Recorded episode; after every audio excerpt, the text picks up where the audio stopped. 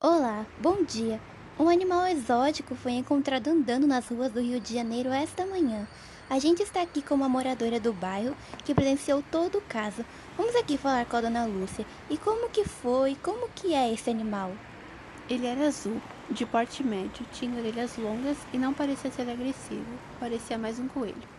E quem viu ele pela primeira vez? Eu vi que tinha bastante gente aqui. Foi você? Foi outro morador? Como que foi? Sim, eu estava fazendo a minha caminhada matinal quando vi subindo rapidamente em cima de uma árvore.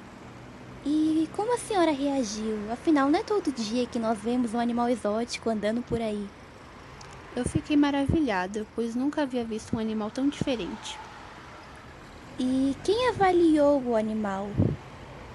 Bom, depois demorou um tempo e chegou uma equipe especialista e um veterinário para examinar o animal. E esse animal, ele era raro ou desconhecido? Especialistas me disseram que ele era desconhecido. E o que as pessoas disseram sobre esse animal? Eu vi que tem bastante gente aqui junto. E o que elas disseram, hein?